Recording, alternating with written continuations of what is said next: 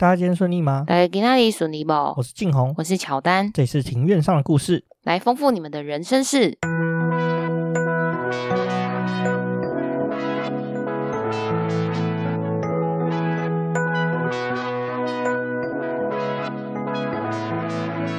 我们透过历史、书籍、电影、风土。带你进入那些看似很远，却其实离我们很近的事，在这里扩散你我的小宇宙，还有那些故事所延伸出的观点。本节目透过 First Story Studio 上传，Google 搜寻 First Story 了解更多。我们今天录音的时间是九月二十四号的下午四点，本来就中秋节了。没错，但是为什么还是好热？我也觉得很奇怪，这两天特别特别热。对，因为我们昨天嘛，我们昨天有去棒球场看比赛，我觉得还是很热。对啊，这是夏天等级的热。嗯，对啊，因为可能是那个吧，现在气候异常，就是普遍原本的春夏秋冬好像没有照着原本的时节来进行。没错，你有觉得现在的夏天、冬天好像都有在往后延的趋势？没错，然后冬天变短了。嗯，冬天确实变短了。对，我是觉得很可惜啊，因为我其实我比较喜欢秋冬啊，说实在，因为秋冬的穿搭比较多元嘛。对，没错，台湾因为太热了，夏天你要我说什么多层次穿搭走在街上，那个我不会流汤，这是奇怪了。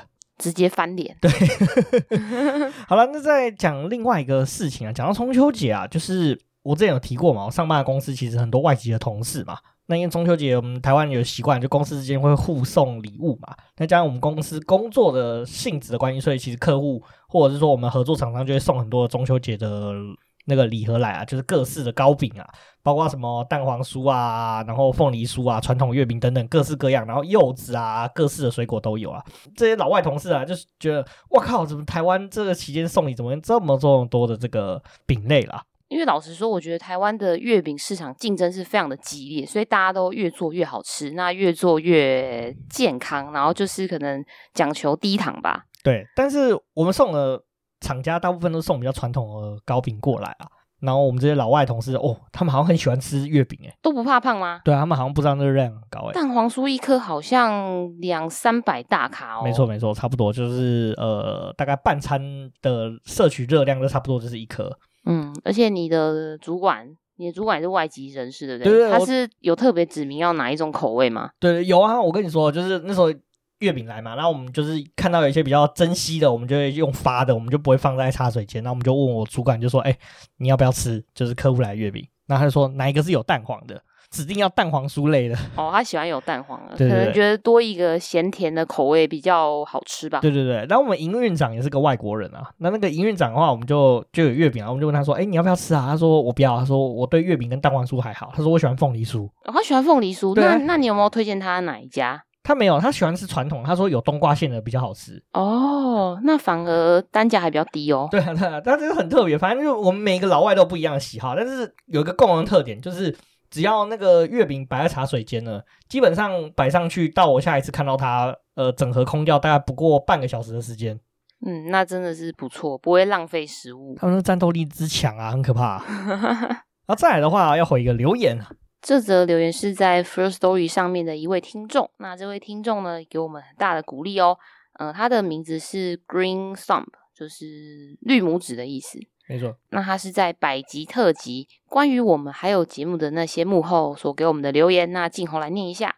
那恭喜两位的节目已经做到第一百集啊！自从在友台解锁地球，听到静红妈祖当兵的故事，就发现我们的频道。那在 Podcast 中讲述中外历史的频道很多，但是针对我们身边发生的有趣故事，又能讲的那么精彩的，找不到第二家。我就一直往前面的集数收听，最近终于把你们所有的作品都听完了，真是太精彩了。抱歉的是，我第一次使用留言，也不知道在这边留言你们能不能看到。我尝试了很久也找不到 Podcast 可以在哪里留下五星的好评。哇，真的是非常谢谢你给我们这么大的鼓励。我觉得你能找到 First Story 留言处已经是非常厉害了。对啊，你还愿意积极寻找。通常一般的人就是 找不到呃就算了，就放弃，就是把赞美放在心中。对对对对，大概是谢谢你啊，愿意就是付诸行动，付诸行动，然后愿意不辞辛劳的还多尝试留言啊，这我们是非常的感动啦。那也谢谢你们，就是往前听完前面的集数，你们会不会觉得前面的集数？收音的品质比较不佳，比较阳春一点，比较阳春。而且最一开始就是静红一个人在讲嘛，对，然后加上说我那时候后置的技巧也是蛮差劲的，嗯，对，还有那个文案跟图，对对对，就是至少还听得下去，那就好了。我们就是也感到欣慰啊，谢谢你的鼓励啊，非常非常的高兴啊。那也比较抱歉啊，这这个这个留言回的比较晚了，已经将近一个月前一个多月前的留言了。我稍微这样子看了一下，大概是一个多月前的留言这样子。所以呢，总而言之呢，非常谢谢你啊，也希望说你可以持续的听下去这样子。我们也是很高兴收到这样子留言，非常非常的感恩啊。对啊，就如果说你就是接着听啊，发现我们有哪些呃需要进步的地方，那也就是也希望你可以不吝啬的再给我们一些指教。好，我们今天终于要进入今天的正题了。我们今天的主题呢是跟台湾一个很重要博物馆的关系，那就是故宫啊。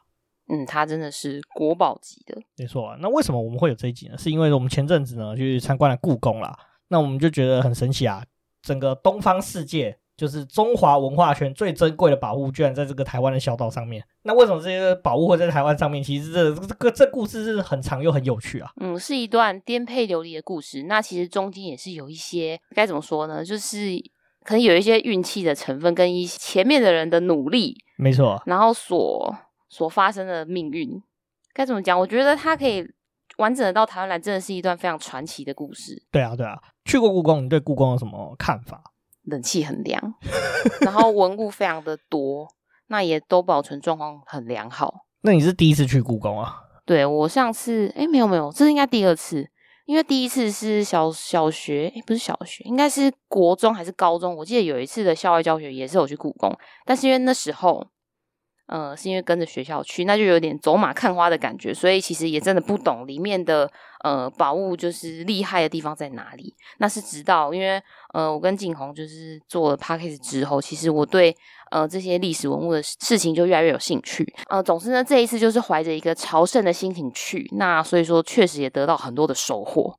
那我个人的话，我记得好像是第二次去还是第三次去啊，有点忘记印象了。但是总而言之呢，总每一次去看到文物都差异很大啦。我记得之前呢，我忘记从哪边听到还是查到的资料，说故宫在台湾的文物啊，以我们现有这个展间的大小呢，要二十七年才能把所有的这个文物全部展示出来一遍。那这样子说来，故宫真的是可以时不时的去一下。对，没错，所以因为每次看，嗯，都会有不同的惊喜，每次看到的东西都不太一样啊，真的是蛮不简单的。没错，这大概是我们的故宫的经验。再来的话，介绍一下这个故宫。好，那故宫的简介呢，创立于一九二五年的十月十号。那现在呢，是在台湾是由台北外双溪北部院区以及嘉义的南部院区。那开放时间是在每周二到每周日，周一是休馆的。这台北跟嘉义的这个开放时间都一样，都是星期二到星期五的上午九点到下午五点。例假日跟国定假日都是从上午九点，然后到晚上六点，也就是说假日的时候多延长一个小时。那个票价的话，其实我觉得已经很优惠了。台北的院区的话呢，外籍人士是三百五十元，本国籍的人士只要凭证件就是一百五十元。那嘉义就是南南部院区的部分，就是不论国内国外的人士，门票一律都是一百五十元。导览的部分呢，其实台北跟南院就是都有华语的导览。那这个导览是在每天的上午十点半，然后跟下午两点半，就是早上跟下午各一场。那网络上可以报名。嘉义的部分呢，也一样是呃上午的呃，就是在上午十点，然后跟下午两点也是各一场。就是只要在前三天网络报名，或者是当天到售票处报名都可以。那但是每一场都有限额是三十人的名额。那这是免费导览部分。那其实不管是台北还是嘉义呢，这两个故宫呢，其实都是可以申请特殊的导览的。那你也可以就是租借导览机，然后就针对你喜欢的部分，它就可以用导览机内容，就是告诉你说，哎，这个作品有什么样的故事这样子。总之，这个故宫是一个算是可以一去再去的地方，而且老实讲，我觉得我们的博物馆收费其实蛮佛心的。对啊，真的是很便宜，才一百五。对啊，就算是外籍，三百五十块其实非常非常便宜，三百五十块大概就十一二块美金而已。嗯，因为如果说你要用票价来去看。故宫里面所展览到的文物真的是非常的划算，对啊，超划算的。国外随便一个博物馆，你知道我去马丘比丘的时候，光是那个入场费，我印象中台币就六七百块了。哦，那那真的是很佛心。对啊，然后只看一大堆石头。那你还记得那些石头有什么特色吗？是很有特色啦，就是它的建筑工法真的是蛮特别。然后你仔细去看那个、嗯、它那个每个盖起来的那个石头啊，中间那个缝隙，真的是非常的惊人。我听到的说法是刀子是插不进去的，这么密哦？对啊，就是它还是有它的价值所在，但是跟这个故宫比起来的话，因为故宫的文物相对来说，呃，比起那些石头更为脆弱啦，它需要的维护的成本，我相信也不亚于就是呃这些坚硬的石头啦。我这我的理解是这样子啦。嗯，就讲一个差异好啦，就是石头建筑应该不需要摄氏二十度的温度保存，但是这些文物却需要摄氏二十度的温度保存。对啊，那个湿度也不能太干，也不能太湿。对，没错。那什么纸会化掉之类的，然后会泛黄，所以就是需要悉心照顾啦。没错。那再来聊聊这故宫最重要的几个宝物啦。故宫正运有三宝，你知道是哪三宝吗？翠玉白菜、肉形石，嗯，毛公鼎。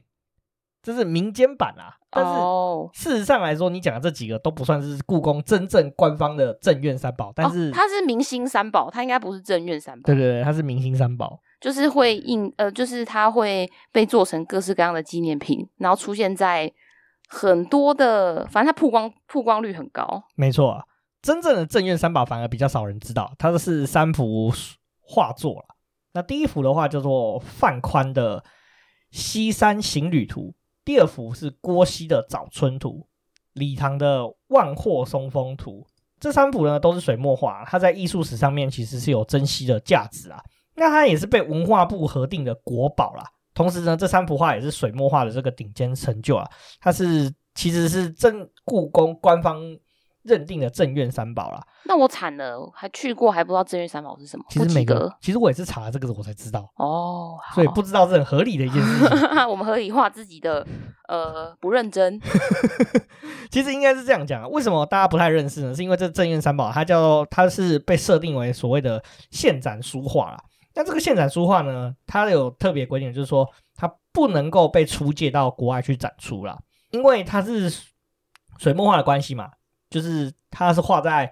比如说纸啊，或者是绢上面的这个材质的关系，所以说它其实是没有办法长期出现在大家的展出的面前啊，而且它的展出时间就会受到非常严格的限制啊，许多年才就是展出一次，而且展出的时间呢通常都很短哦。我记得这种现现展书画呢，最长不能够超过四十五天，所以说通常展一次都十几二十天就结束了。那前一次这三幅画被拿出来展呢是二零二一年，所以说下一次我们要等到二零三一年。哦，所以哦，它十年才展一次，对，差不多是十年才会展一次。哦、对对对对，因此就是这个缘故呢，所以其实平时呢，这个参访者其实没有什么机会见到这三幅画，虽然在民间的知名度就不高了，就不及于这个毛公鼎跟肉形石还有翠玉白菜等这些常设的展品啊。那我觉得故宫也合理啊，因为这种这正院的三宝，你随时拿出来弄，然后结果把它弄坏，大家都看不到，也是很麻烦啊。所以他们后来就推这三个，这三个这个。重要的展品啊，那这其实这三个展品除了毛公鼎以外，其他都不算国宝，他们只算是就是它有另外一个名词啊。总而言之，就是说比较珍贵、珍稀的宝物啊。那像我我忘记是肉形石还是翠玉白菜，听说台湾就有四个翠玉白菜，那四个都是都是正品吗？都是正品。哦，就是它有好几个，可能都是同一个工匠，就是那个时代的工匠雕的。我感觉感觉很像神明的那个分灵体的概念，就有点类似啊。那我觉得合理，为什么要推这个？因为他们不是画，他们就是玉啊，所以保存上是比较容易的。哦，其实基本上不要掉到地上，应该都不会坏掉。对啊，呃，前几年有发生那个碗掉到地上破掉的事情啊。哦，你是说故宫的展展品吗？对对对，他们在库房维修的时候，有几个重要的碗，然后掉下掉在地板上，然后就坏掉了。哦，哇，那个维修人员应该非常的自责，对啊，崩溃啊。总而言之呢，就是这样子的话，所以这个毛公鼎啊、肉形石跟翠玉白菜，其实在民间是比较有人气的，就是因为说，哎，故宫也有刻意的，算是要怎么讲？刻意的推出明星展品吗？对对对，可以这么说。而且这样说，这几个宝物呢，哦、相对来说它是比较容易理解啊。你看画的话。那画可能就比较需要一些呃涵养啊，或者是他没有办法，应该不能说涵养，就是他没有办法第一时间就可以展现出他的这个厉害之处啦。就是可能是需要一些呃对于文物理解的的，应该是文物理解的一些累积，才有办法很快的去去抓到这个作者想要表达的是什么。那像肉形石的话，其实比较容易被被理解、被接受，是因为说台湾人很喜欢吃。控肉饭 就喜欢卤肉了，那你一看到这个就觉得哎、欸，非常的亲切哦，就是他，就是很快就认识他，就是说他的形象很容易升值，就是呃这些长民百姓的心中。没错啊，没错了。再来，我们再进入到说，哎、欸，这集我们聊故宫嘛，其实我们这集有一个很重要的重点，就是我们要来聊聊说，为什么故宫的文物会流落到台湾，然后以及它在台湾岁月的故事啊。不过在这个故事之前展开呢，就是要来聊一下说故宫是怎么成立的啊。那大家都知道嘛，一九一二年发生一个很重大的事件，就是清朝倒了啊，中华民国就成立了嘛。就是皇帝，你要要求皇帝逊位嘛，那那时候我们就指派了袁世凯就去跟那个清廷谈判啊，最后就弄了一个这个所谓的清室优待条件啊，那就是让。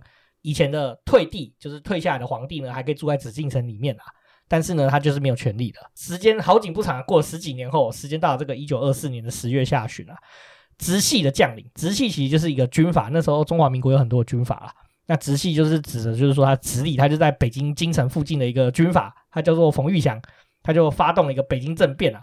那同年呢，原本的这个清室优待条例呢，他就废除，他就通过了一个这个修正的清室优待条例啊。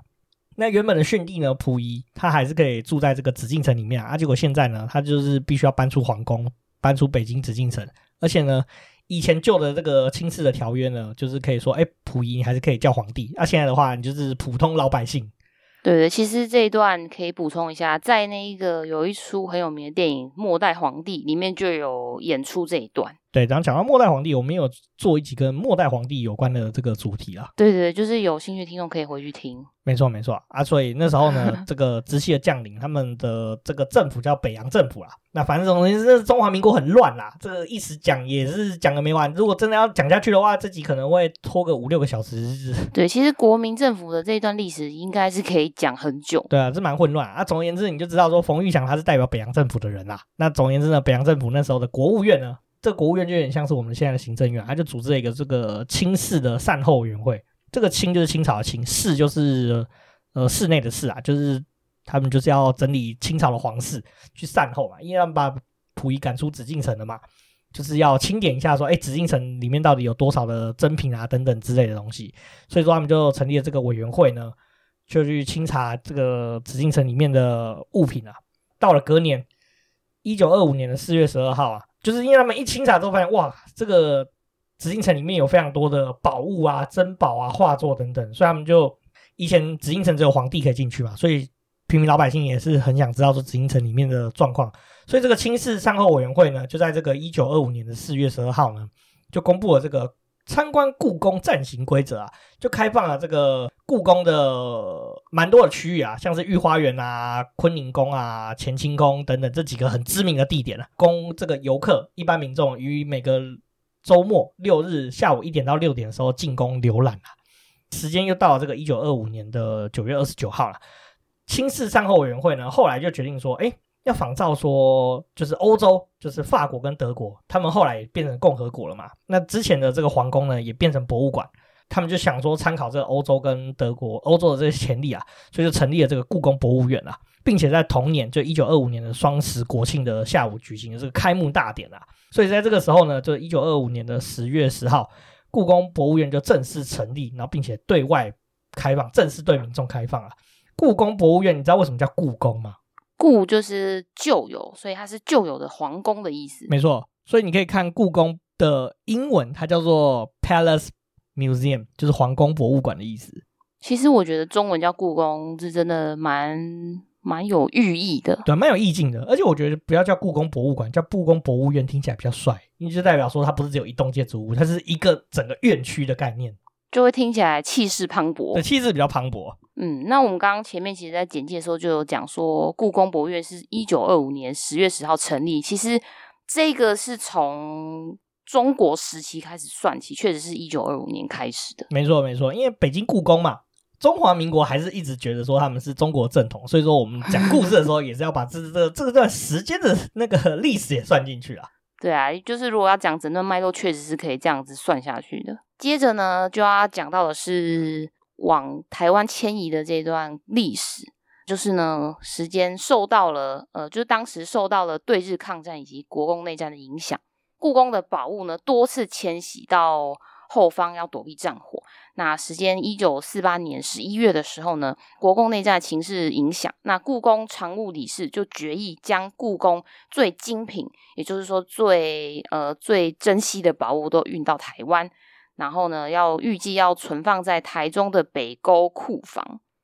到了一九五六年的时候呢，就在北沟库房设置一个陈列室，那对外就是开放参观。那但是因为其实这个地方北沟地处偏远，不利于游客啊跟一些贵宾的参访。那政府呢后来呢就经过了多次决议，就就后来就决定在台北的外双溪建立就是现在看到的故宫博物院。那时间到一九六五年的八月呢，新馆就建成了。那由蒋中正前总统就定名为中山博物院。那后来就改名成故宫博物院。那到了两千年代的时候呢，为了弭平台湾南北译文的资源落差，就核定嘉义故宫的南院新建计划，并于二零一五年的十二月十日完工开放。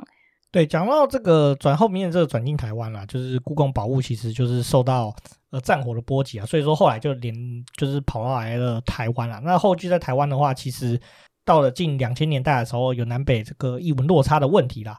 那你知道，其实现在这个故宫南院啊，其实我印象中肉形石跟翠玉白菜好像会轮流到南院去，所以去现在去故宫双外双溪的故宫的时候啊。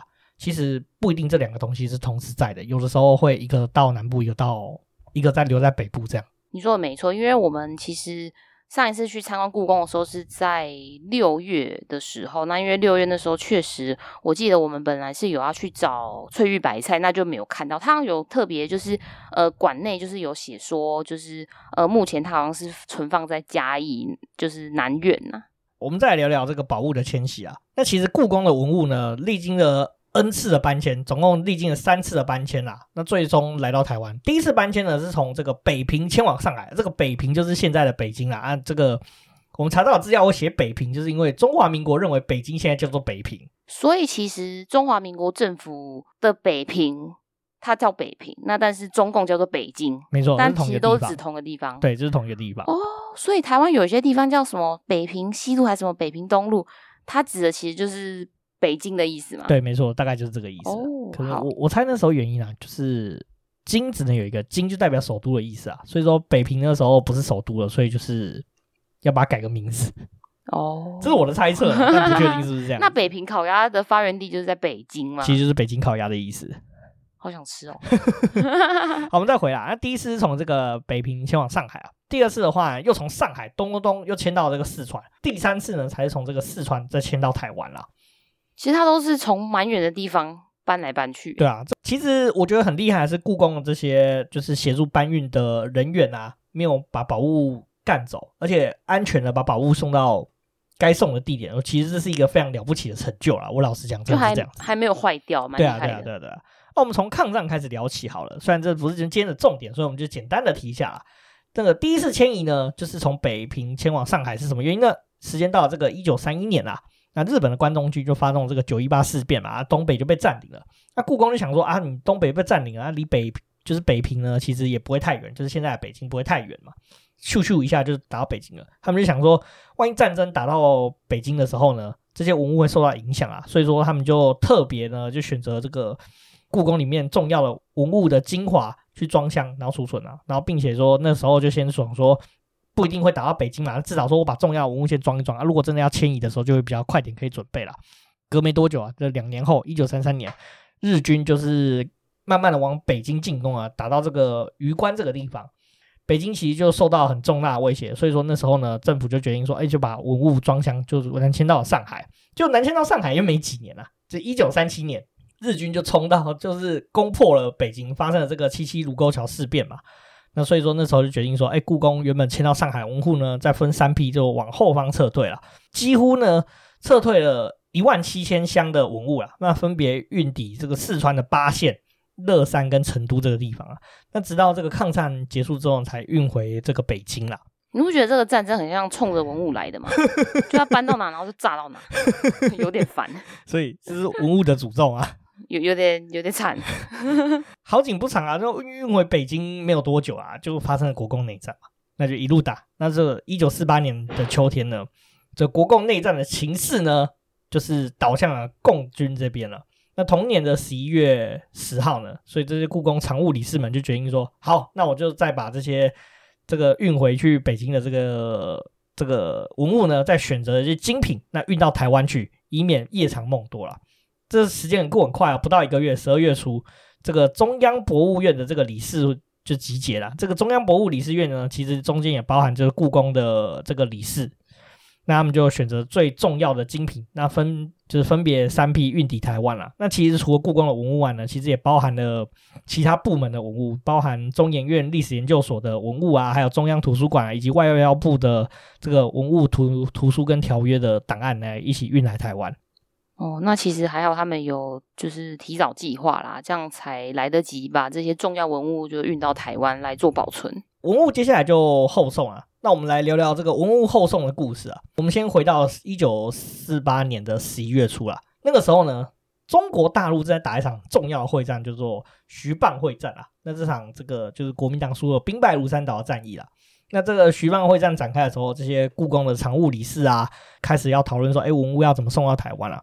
那其中这些故宫的理事之中呢，同时呢，有其中有好几位也是这个中央博物院的理事啊。那所以说，他们那时候就在讨论说，文物后送的时候，除了故宫的文物以外，他们就觉得说，哎，中央博物院，中央博物院那是在南京的一个单位啦。那他们就觉得说，哎，南京其实这边也有很多重要文物要一起后送了。所以说呢，就精选了两个地方，就是中央博物院跟故宫博物院的两院的文物，总共是六百箱要送来台湾啊。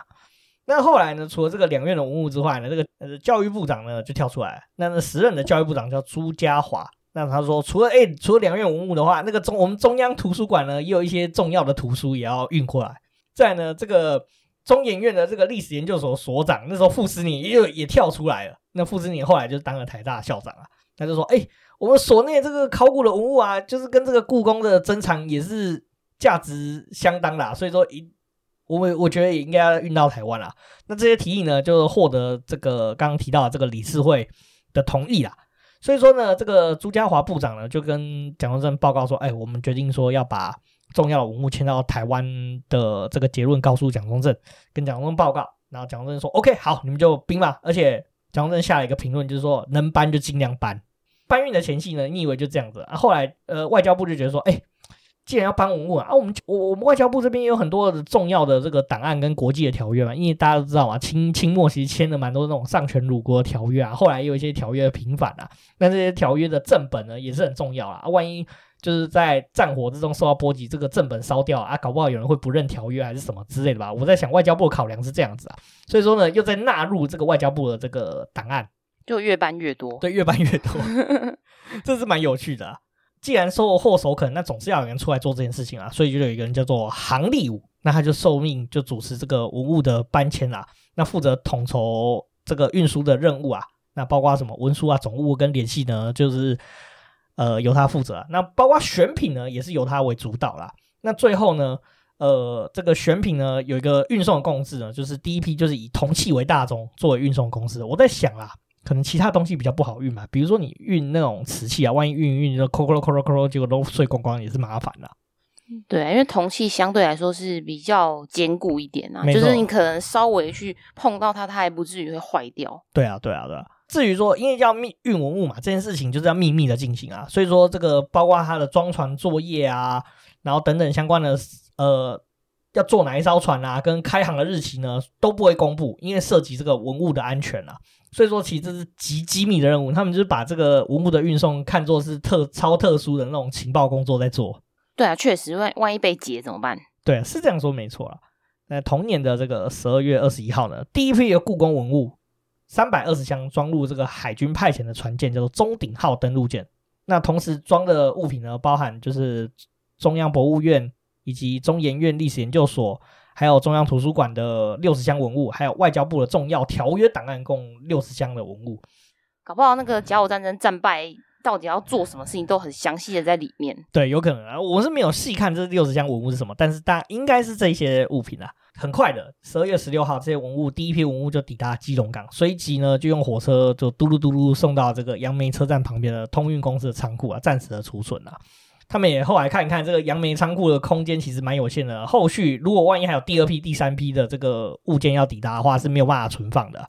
所以说呢，这些第一批抵达的这个文物押送的人员呢，就先遣部队呢，就派到了这个台湾的中部去勘察。他们认为说，诶，台中的气候是比较干燥的，这确实也是啊。就台北一天到晚下雨，北部一天到晚下雨，台北去台中真的是一年四季天气都很好。哦，对啊，相对来说是比较干燥啦，啊、所以说后来他们就决定在台湾糖业股份有限公司的台中糖厂，因为这个地方呢还有一些闲置的仓库，那也蛮适合储放这些文物的。那随即就就电报来告知杭立武这位主理人，没错啊。那这个主理人呢，就后续就处理这些事情。那结果经过这个时任的这个台中市长陈中基先生的居中协调，以及在这个台中台糖的台中糖糖厂的厂长同意之后呢，就同意拨借第十二号跟第十三号仓库以及第二工厂内的临时库房作为文物的储存空间啊，并且呢，同时也提供了空地，让这个后续各机关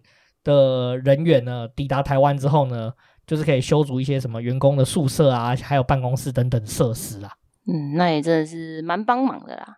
是时间到一九四九年的一月六日，那载运第二批文物的招商局海护轮启定，六日抵达基隆。那同月的三十号，就是一月三十号的时候呢，负责运输第三批文物相见的海军昆仑号运输舰就起航，并且运达了台中仓库。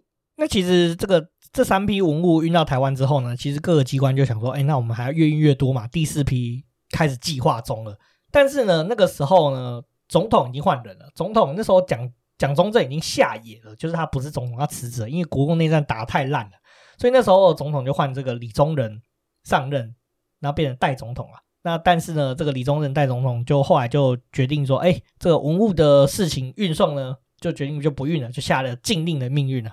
所以说，接下来呢，文物的运送这件事情就中断了，文物迁台的这个任务就告了一个段落了。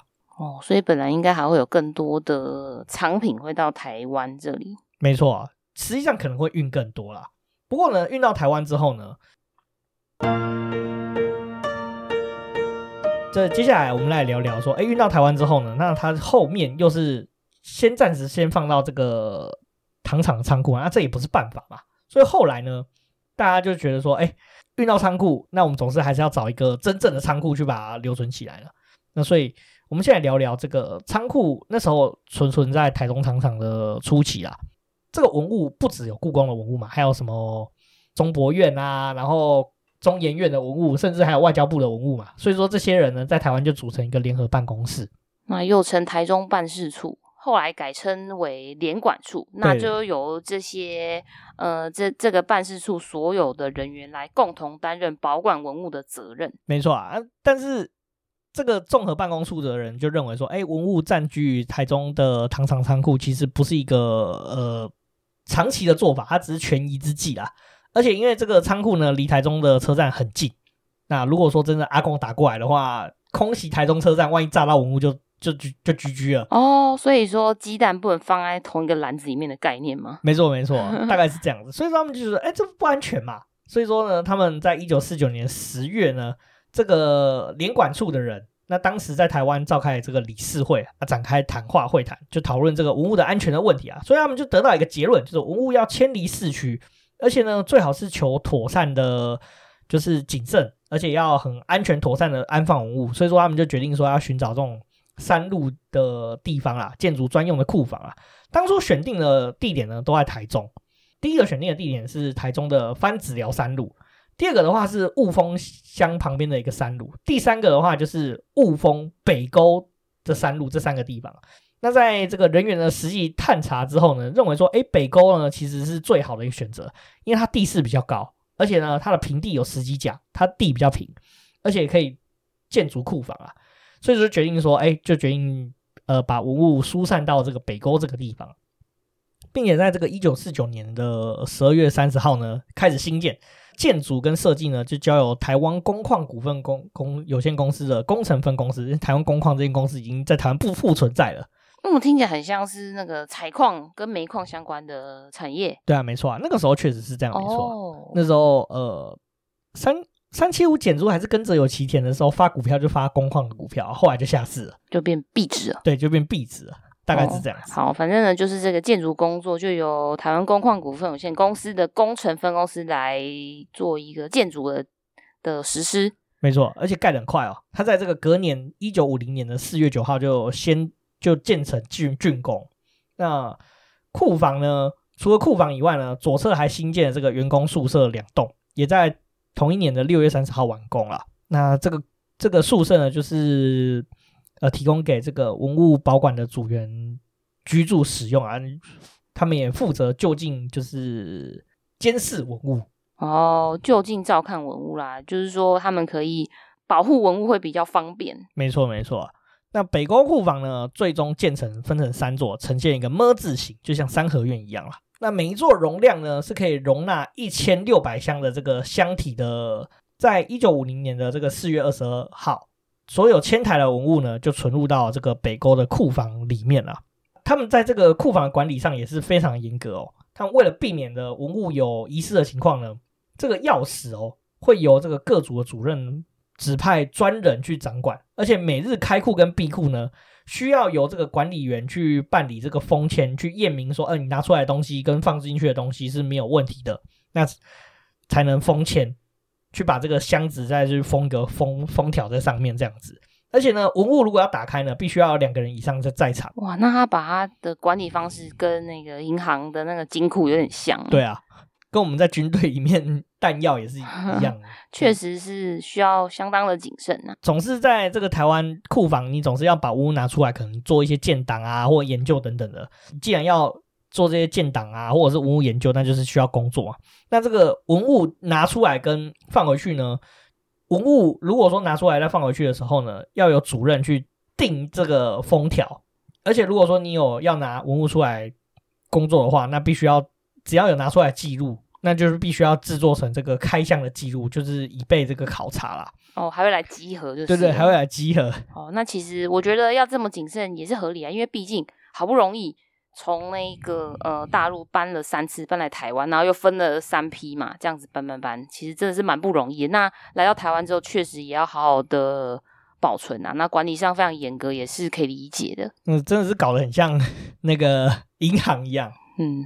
对，我觉得好像比银行还麻烦。对啊，那除此之外呢，晚上跟非办公时间，就周末呢，就不能开库。如果说遇到特殊的情况，必须要开库的话，那必须要有主任跟管理员专案去核报啦。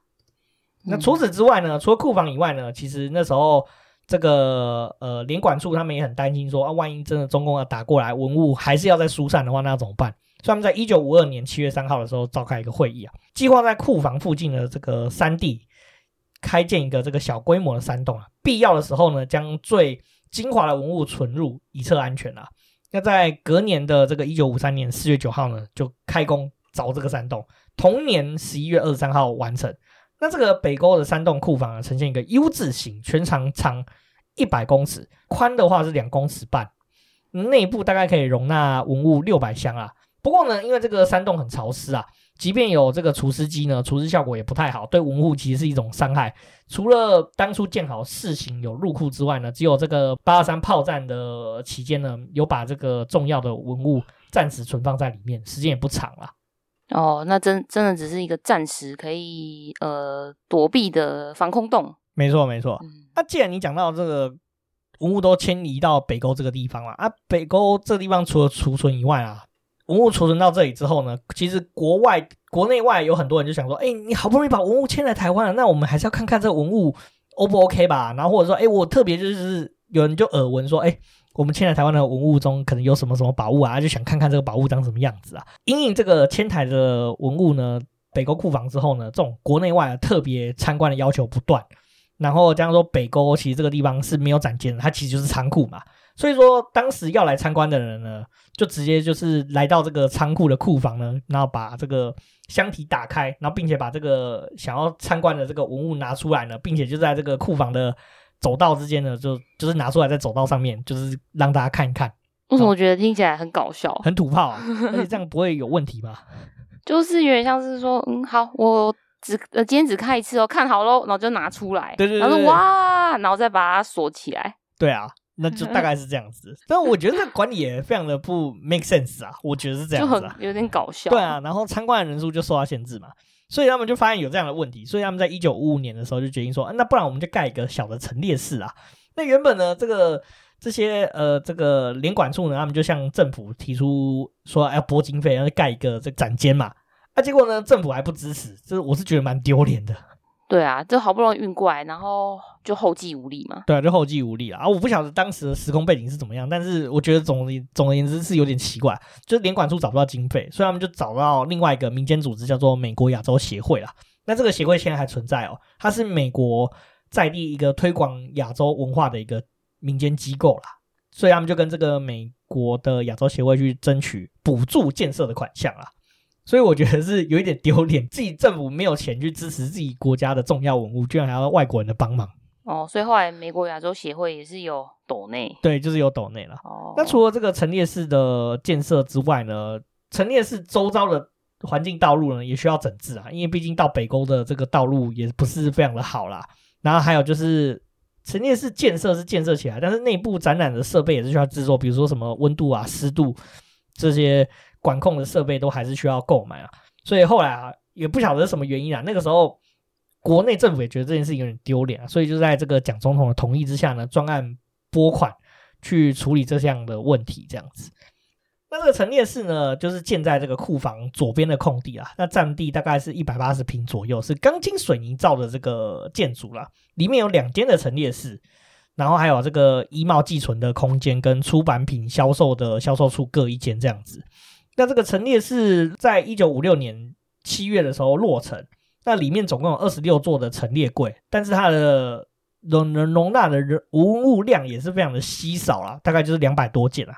那展品就是由这个联管处精挑细选选出来了，那以一到三个月为一期，那轮流更换这个展品这样子。嗯，那时间呢是到了。应该说，一九四七年三月二十五号的时候，这个陈列室才正式的对外开放，就是一般民众可以来参观。那这个门票呢，每日限卖一百张，票价每张五元。也就是说，你一天只能有一百个人来参观，是数量有限的哦。北沟陈列室每周就开馆六天，周一闭馆。那一九五七年五月的时候改修地坪，及一九五八年八月的金门炮战期间曾经暂时关闭。那其余的时间都是对外开放的，直到一九六五年十月的时候，文物北运到外双溪。那除了这个对国内民众开放以外呢，其实邦交国的外宾也很常到北沟去参观欣赏艺术品。我记得那个时候时任的日本首相夫妇就来到台湾的时候，还蛮常去这个。这个北沟这边参观文物啊，所以据当时在当地居住的民众，就是这边时常会有那种很特殊的黑头车，然后插国旗，然后而且还会有那种士兵荷枪实弹保护他们，然后小朋友就在旁边看，这样子就是有那种很常有这种黑头车出入了。哦，那刚刚有提到嘛，就是一九六五年十月之后呢，文物就北运到外双溪了。那为什么会北运到外双溪呢？这其实是有原因的啊。事实上呢，因为这这些年来啊，就很多人都要去北沟看文物嘛。那那时候北沟就就发现说，哎，一开始是连一个展间都没有，后来终于盖一个展间了。这个展间呢，实际上呢还是空间是不够的。那加上说这个人才也是短缺啦，就是北沟的这种小小展览室是没有办法发挥出真正博物馆该有的功能啦。而且我再会有个问题，就是因为这样子嘛，所以北沟附近都大塞车。不过那个年代应该车蛮少的，那他们要怎么去？就是交通也很不方便啊，搞不好中间有一段是什么泥土路，然后后面才铺柏油路，有可能是这样子。哦，就是可能一般民众也比较难可以亲自前往吧。对，没错，也是因为这个时空背景的状况下呢，这个一九五九年十二月七号，联管处的理事会呢又召开一个会议，他们就决定说，哎，要寻求美元扩建陈列室，并且说除了陈列室以外呢，还要附设这个研究的研究室这样子。那政府在看完这个会议之后，就觉得说，哎，北沟这个地方真的是五高湖哎，太远了，交通不便。那如果真的要盖一个博物馆，也比较难吸引国外的游客啦，所以就希望说在台北近郊筹划这个新的馆舍啦。那在隔年将近半年之后，一九六零年的六月二十一号，这个联管处再次举行会议啦。那这时候呢，行政院院长时任的行政院院长陈诚也参受邀参加这个会议。那也在这个会议中呢，拍板定案，就是故宫的北迁计划。一九六零年的九月，那行政院就特别为了这件事情很重视哦，设立了一个国立故宫中央博物院迁建小组啊。那这迁建小组呢，就开始在台北近郊去选地啊，最后选定这个外双溪这个地方为院址啊。那原本外双溪这个地方呢，其实是呃算是水土保持区，还是反正它就不是都市计划区的土地啊。然后后面这个地方就被辟为文教区了，都市计划就由当时的这个阳明山管理局去去处理。那并且争取到这个美元三千万的预算，全部都作为这个新款的这个建筑费用。那为什么当时会选外双溪呢？其实有原因的。那外双溪其实除了是台北近郊的这个油气地点，它跟市区的交通其实是还算方便啦。那离市区也是很近的。那另外呢，还有一个非常非常重要的重点，就是外双溪其实旁边都是山，所以其实可以像北沟一样再开一个山洞。哦，就是可以暂时的保存保存这些文物。对，如果真的发生战事的时候，文物就可以疏散到山洞里面了。所以呢，其实当时呢，可以地点就是博物馆的地点呢，要可以是构筑建筑山洞呢，是被视为建设馆舍的必要条件啦。因为呢，这个这个故宫博物院呢，算是国家的特级典藏博物馆啦。所以说，它的任务呢，其实是保存比展览是更为重要，跟一般的这个博物馆的性质是有所差异的啦。建筑的部分呢，我们现今看到这个故宫建筑是很北方式的建筑，对不对？北方宫殿式的建筑，对，确实是蛮有这种中华文化的的风采。对，事实上呢，其实那个时候呢，在一九六零年的时候呢，那那时候有举行一个这个不公开的竞图啦，那结果是由这个王大闳先生。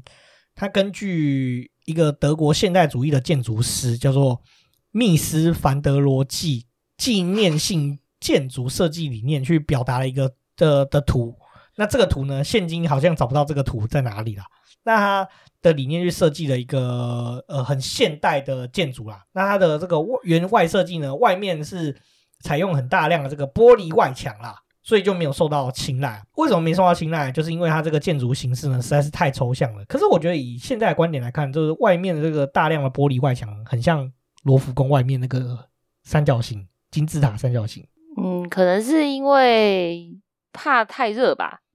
就是那个阳光不是会照进来，也是有这个会影响到那个文物的保存。对啊，但是他们就觉得说这个东西太前卫、太抽象了，所以他们就决定说呢，哦、最后他们就决定说，哎，这个净土呢就没这回事。最后呢，中选的设计呢是由当时净土的评议委员之一这个黄宝瑜建筑师呢，则以这个传统中国式的建筑为基础的这个设计方案。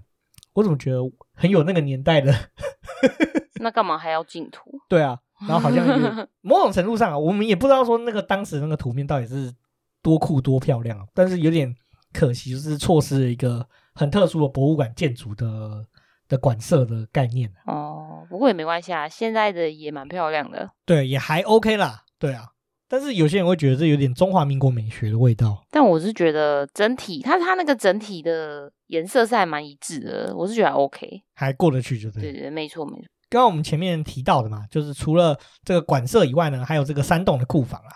那山洞的库房呢，只是因为说，哎，这个设计太过繁复呢，所以说就交由台电去策划。我觉得这件事情也是蛮有趣的，叫台电去做山洞。哦，对啊，为什么是叫台电？我也很想知道为什么。还是因为台电也有负责工程的部分？其实台电本来就有工程，就是要做工程。哦，其实电力建设是需要做很多工程的。嗯，那应该是觉得他们相当可靠吧？有可能啊。那当时呢，这个院子地基整平跟连外道路的修建呢，只是由军方来配合处理这件事情。那一九六零年九月的时候，外双溪的这个新馆的建筑工程就开始施工了。时间来到这个一九六五年啊，这时候呢，馆舍也建设的差不多了，所以政府那时候就公告了新的一个法规，就是《国立故宫博物院管理委员会临时组成规章》啊，改组我们刚刚讲的这个联管会啦。因为当时联管会的组成就是有故宫的人啊，有中博院的人啊，还有呃中研院的人等等等，所以他们就决定说，哎，就是合并成一个单位啦。那改组之后呢，就定定这个组织的目标，就是故宫博物院的管理委员会的目标，就是说它以整理、保管以及展出故宫的古物跟艺术品，并且加强对于这个中国古代文化艺术的研究为设立宗旨。然后，而且呢，同时呢，也设下一个规定，就是说当时那时候。政府还是有反攻大陆的这个梦想啦，所以呢，就是决定就设下一个呃规则，就是说，如果大陆光复之后呢，这些保管的古物呢要重回建制，就是从北京故宫来的就要回到北京故宫，从中博院来的就要回到中博院，大概是这样子。哦，但是没有光复啦，所以就是目前还没有这个这个实现的可能。一九六五年的十月，蒋中正总统呢就到这个外双溪来考察啦。那发现说，哎，这个馆舍建设差不多了，不过门框上的这个匾额目前呢还没有题字。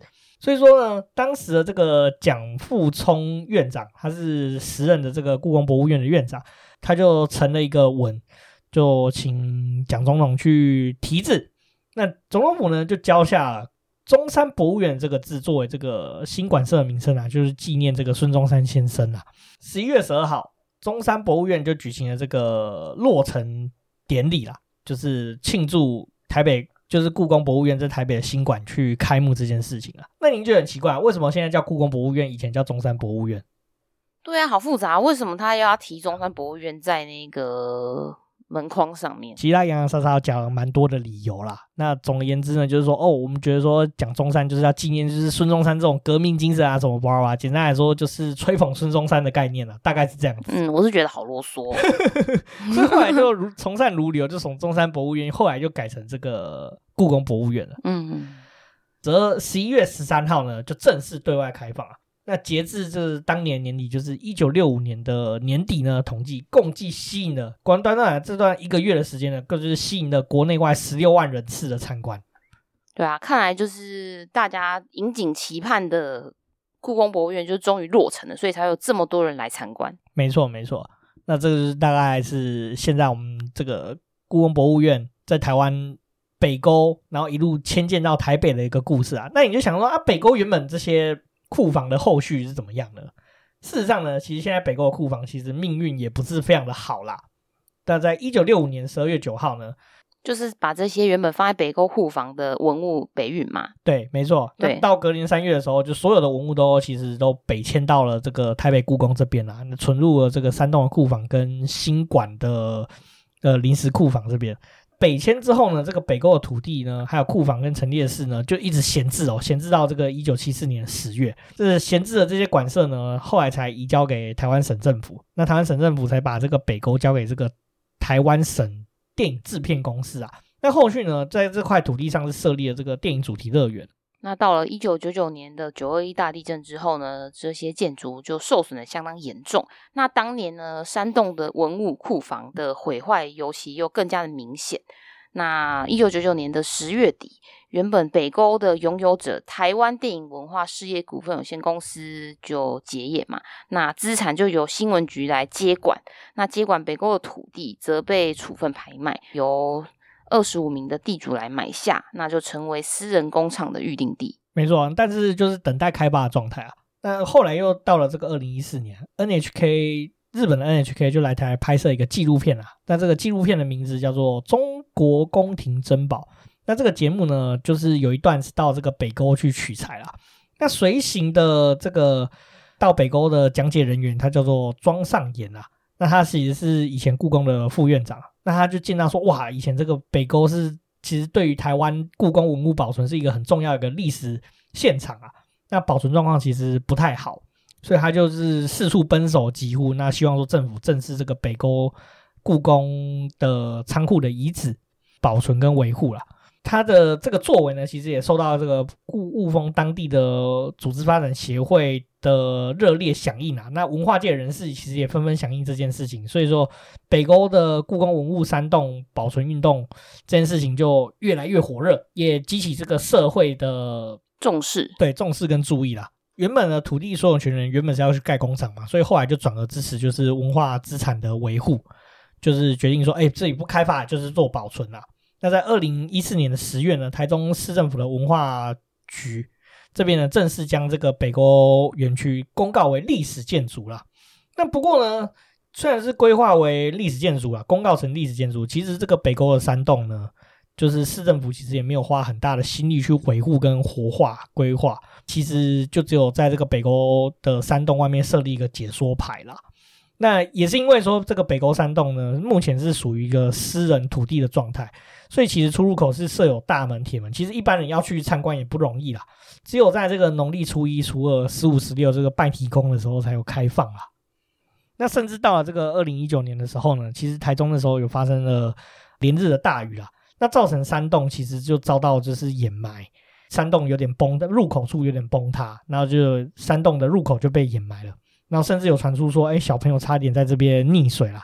所以说，这地主就基于安全的原因呢，所以就把这个洞口就是用挖土机填平，那至今是没有开挖，就是这个文物的保存状况其实也不是很好啦。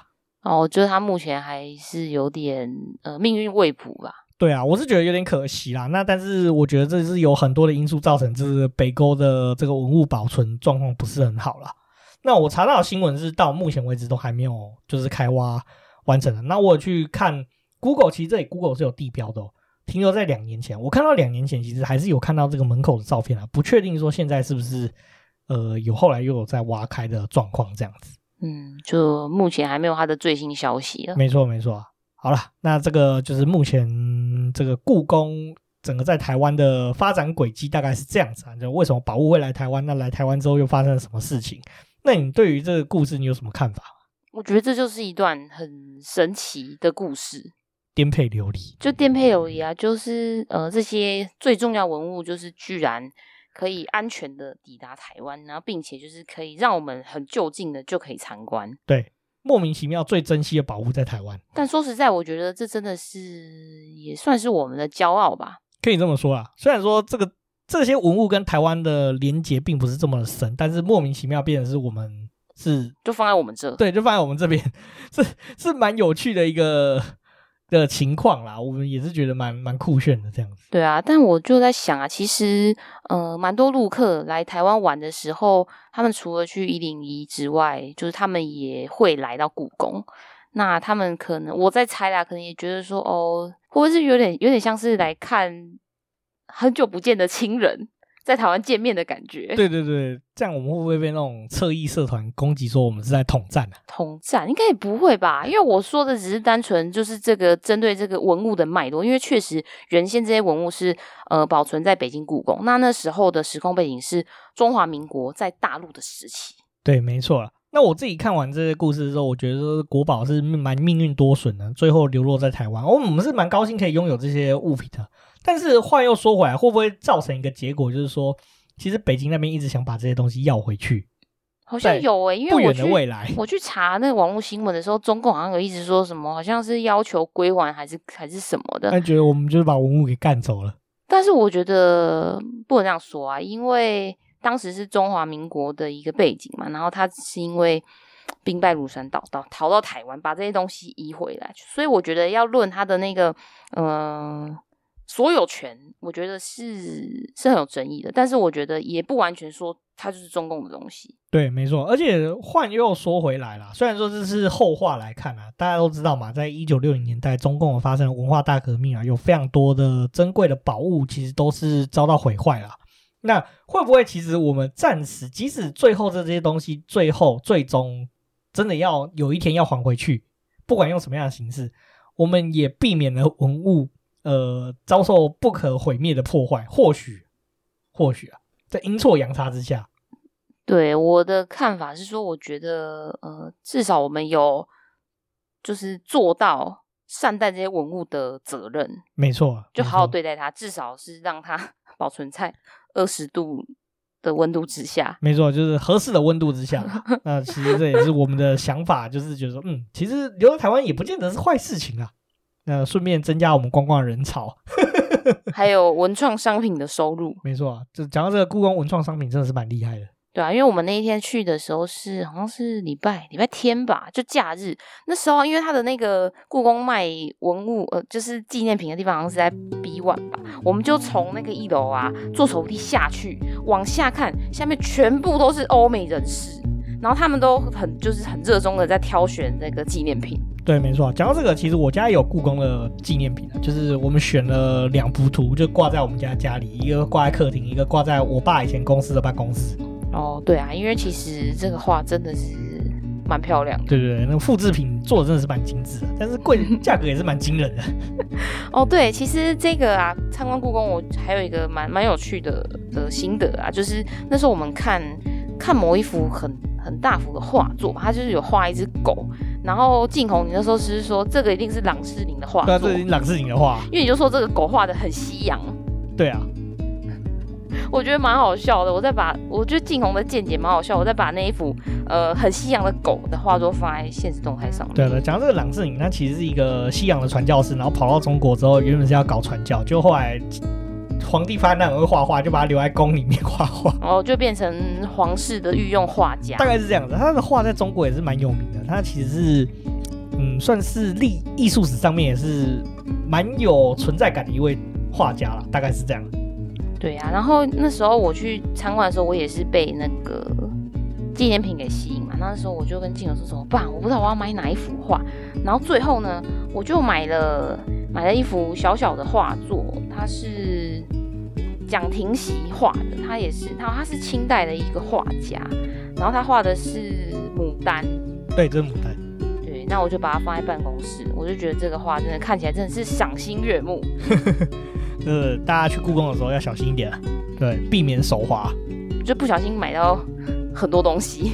没错啊，好了，我们这集洋洋洒洒，其实这集真的讲了非常的久，这应该是我们近期以来算是录制比较长的一集啦。对，因为我们对故宫是真的蛮有兴趣的。那我们这集的节目其实就差不多讲到这边。如果喜欢我们节目，请到 Apple Podcast、Spotify、MixerBox 以及 First Story 打新评分加留言，并且分享给所有的朋友。那也请追踪我们的 IG 账号是 Story on the Yard，可以在放大镜上搜寻庭院上的故事。那 IG 上会有我们的生活动态、景点推荐以及 Podcast 以及书籍影片推荐哦。那不管你在任何管道留言，我们都会在节目上回复哦。那我们就下次见，拜拜。